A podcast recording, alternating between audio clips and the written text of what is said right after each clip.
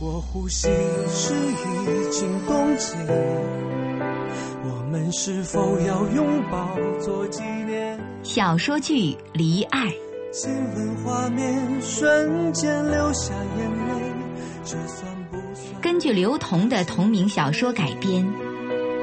你的名字好像残雪，主播韩长生。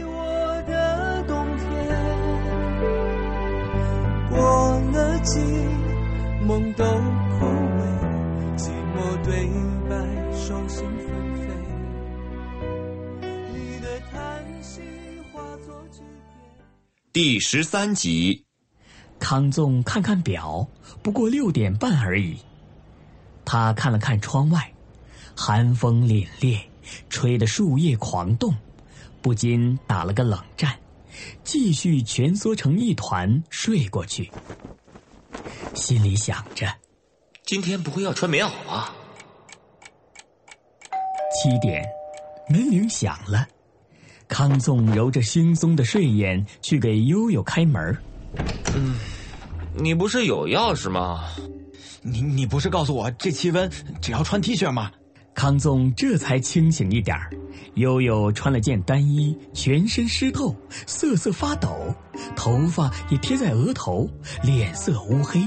你悠悠一脸愤怒，就是你告诉我不要多穿，所以我拒绝了酒吧老板借衣服的好意，直接出来了。因为当时我还在睡觉，穿的就是 T 恤啊。悠悠的表情变得极其难看。你你是猪吧？我睡觉还穿着裤衩呢。唉，你真的，哎，我请你吃火锅好吧？康纵一时间找不出适合的词儿，只能用请晚餐来表达一下自己的歉意。最近虽然个人都有心事，但早就约好了要请大家吃一顿的康纵想着，不如今天解决好了，不然憋在心里，人人都不是滋味儿。尤其是自己，好吧，给你一个改过自新的机会，让我躺进去睡会儿吧。大爷，我快被冻成兵马俑了。康纵不太明白悠悠这句比喻，只当是真被冻坏了。哎，你去我的床，我睡你的床。按照我现在的体温，估计要睡三天，被窝才会暖和起来呢。悠悠死死的看着康纵，康纵自觉的朝悠悠的床走去。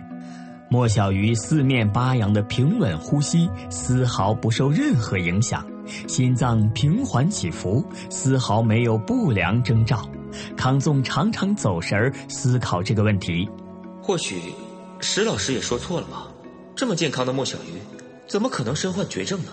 悠悠临睡前突然想起来，今天不是小鱼电视台招考公榜吗？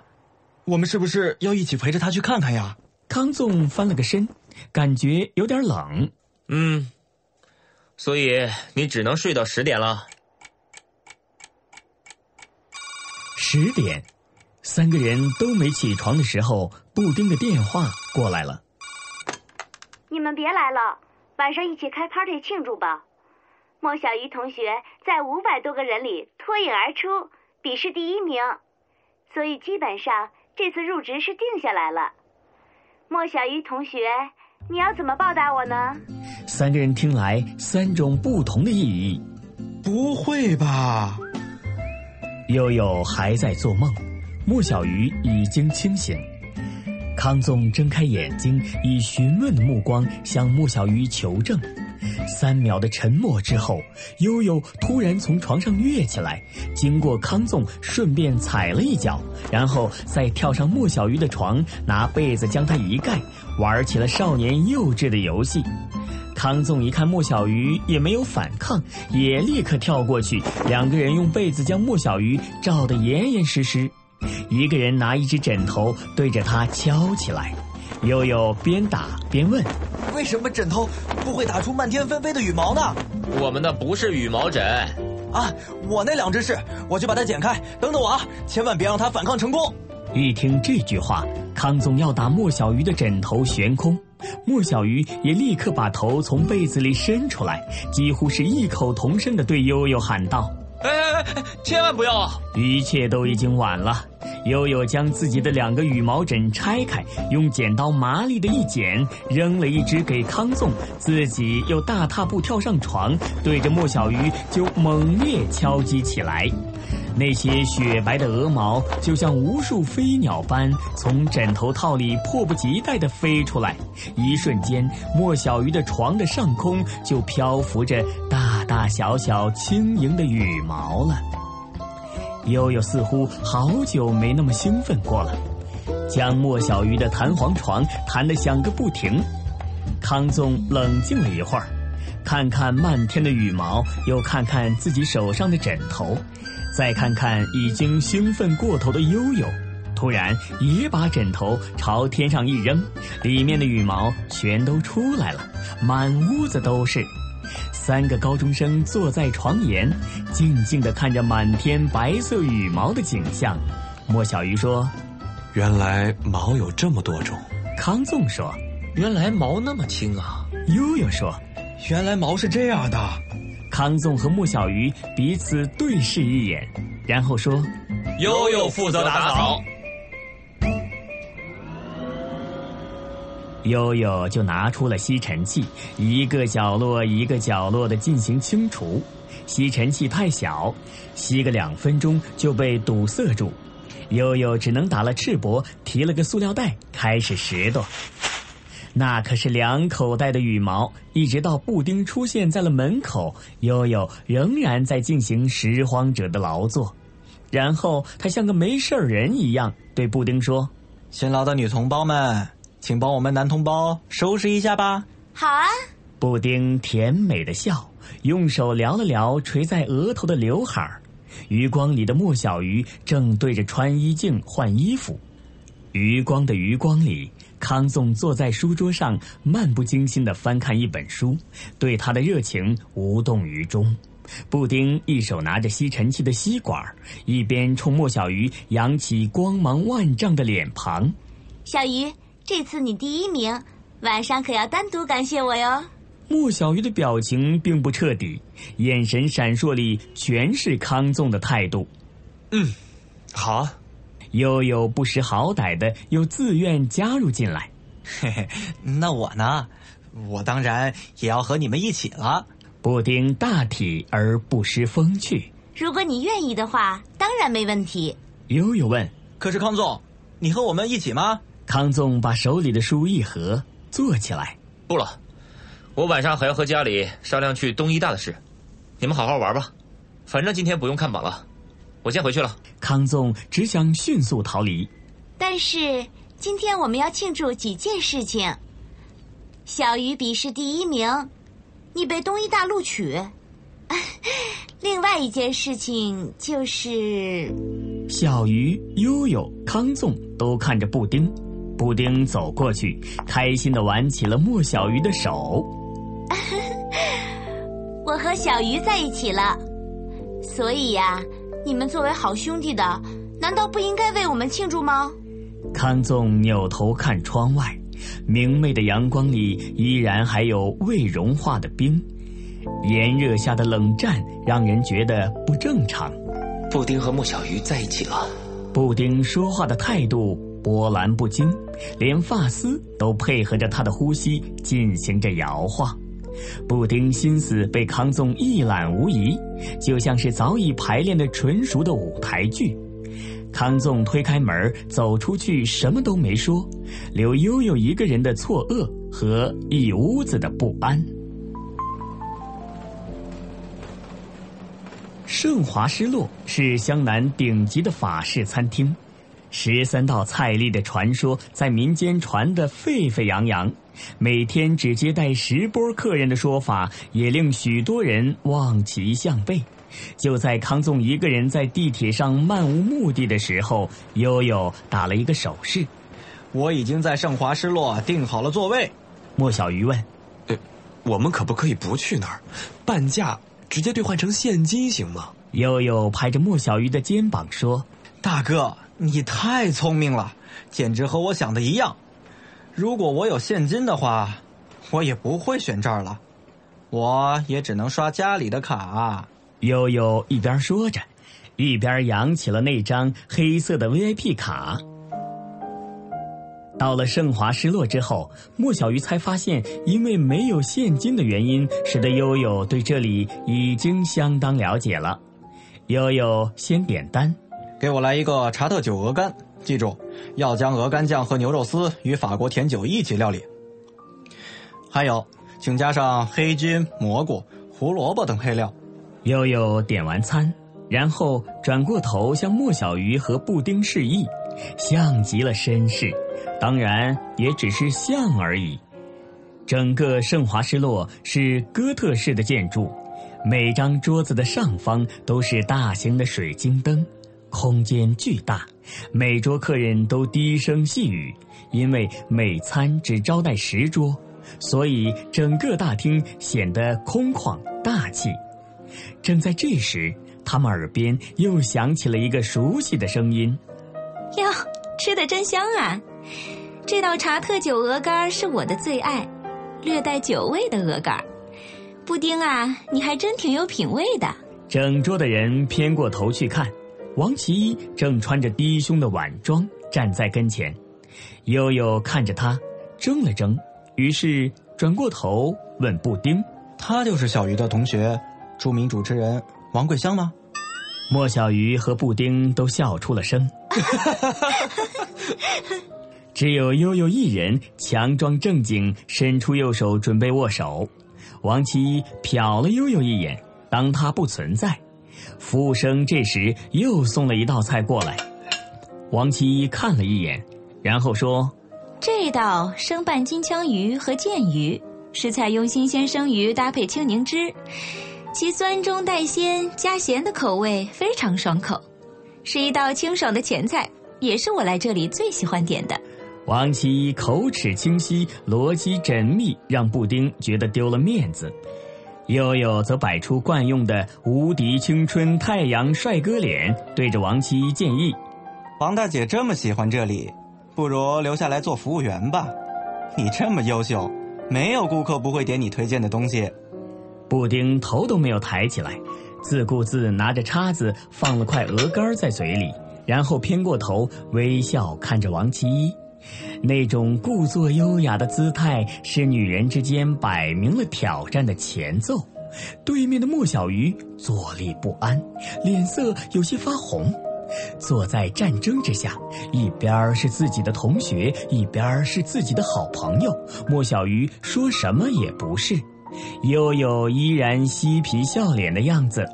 王大姐想必经常来光临盛华失落。悠悠穿的是保罗·史密斯的经典条纹衫，在这样的地方说英俊，完全刺伤不了人的眼球。但如果要说到气质，那么他举手投足间装出来的气质优雅，还真像那么回事。莫小鱼和布丁继续吃，一切等悠悠来收拾。那是当然。王七说这句话的时候，眼神瞟着布丁，语气刻意加重。我们的主菜是羊排料理，以百里香做菜饮，不但除去羊膻味儿，更带出了香草味儿。品尝时佐以特制酱料，味鲜不可名状啊！大家都摸不清悠悠想表达什么，听起来悠悠对法国菜的研究比王琦并不逊色。再看看王七的脸，表情古怪，似乎有种暗流在潜伏着流动。怎么样，我的记忆力也不错吧？当然，比起王姐来，我还是差远了。您当然是常客，不然谁都不能把推荐菜单上的话一句不漏的背下来。王姐记忆力不容小窥哦。悠悠说完这句话之后，自顾自的鼓掌，就像电视剧里的那样，矫情的很。对王七一来说，简直就是一辈子都不可能遇见的侮辱。王七一终于也恼羞成怒了，他转身离开时对布丁说：“以后你给我小心点我要你吃不完兜着走。”走了两步，突然掉过头对莫小鱼说：“对了，听说台里招考你笔试第一。”恭喜你哦，哼！但千万别高兴太早，面试还没有过呢。说完，王七就继续往前使劲跺着脚走了。在拐角处，莫小鱼看到似乎是张一松在等着他，两个人亲昵的搂在一起，朝包间里走去。哎，不丁，我好像看到张一松了。悠悠问：“谁？张一松？嗯，你认识他吗？”啊，不，只是觉得熟悉而已。悠悠随即看着盘里的食物，大口吃起来。布丁接着说：“是吗？可能你看错了。”“嗯，也许吧。”紧绷的空气顿时松弛下来。悠悠帮布丁打了个大胜仗，布丁心情大好。啊，真热呀！不过真没看出来，悠悠居然还有这么一手。没看出来呀，你小子头脑够灵活的。悠悠得意的笑：“ 你啊，千万别夸我，只是凑巧，凑巧而已。”莫小鱼的心却放松不下来，还没进电视台，就看着一场大战打响，他的内心也是七上八下。尤其是王七最后说的那句话：“现在还没到最后的关头，可别高兴那么早。”看着莫小鱼担心的样子，悠悠对只穿了一件 T 恤的小鱼说：“好了好了，不要担心了，开心点小鱼，你看你，脑门都冒汗了，这么热，不如把衣服脱了吧。你看布丁就可以脱一件，你就不可以吧？但是我可以打赤膊，他就不可以吧？也是。窗外刚下过一场雨。清新的空气里，街道上很多小孩在打闹，叫声、笑声，像放飞的鸟儿，四处都是了。莫小鱼躺在地板上，笔试第一名的成绩让莫小鱼对未来充满了信心。小说的更改也在收尾之中了，一切都在走上正轨。兴许是最近发生的事情太多，莫小鱼感觉头晕晕的。有可能最近太累了。莫小鱼走到凉台上，闭上眼睛，长长的呼吸。也不知道过了多久，再睁开眼睛时，天色已经发暗了。看手表，已经晚上七点。悠悠约了新认识的女孩们出去拍照。康纵拿着厚厚的个人材料，一大早就去学校教务处了。太阳隐去了一半儿。繁华的市区在视线之内，山城郁郁葱葱，时间流淌，安静的旅行，总有时刻会让人永久停留。比如那天小鱼搂住布丁的那天，可一想到布丁，小鱼眼前就浮现出康纵神色阴郁的脸。为什么布丁突然就要和我在一起呢？他究竟对康纵说了什么？康纵又对他说了什么呢？三个人的关系被逼仄到了这个有限的空间里，任谁也无法明说。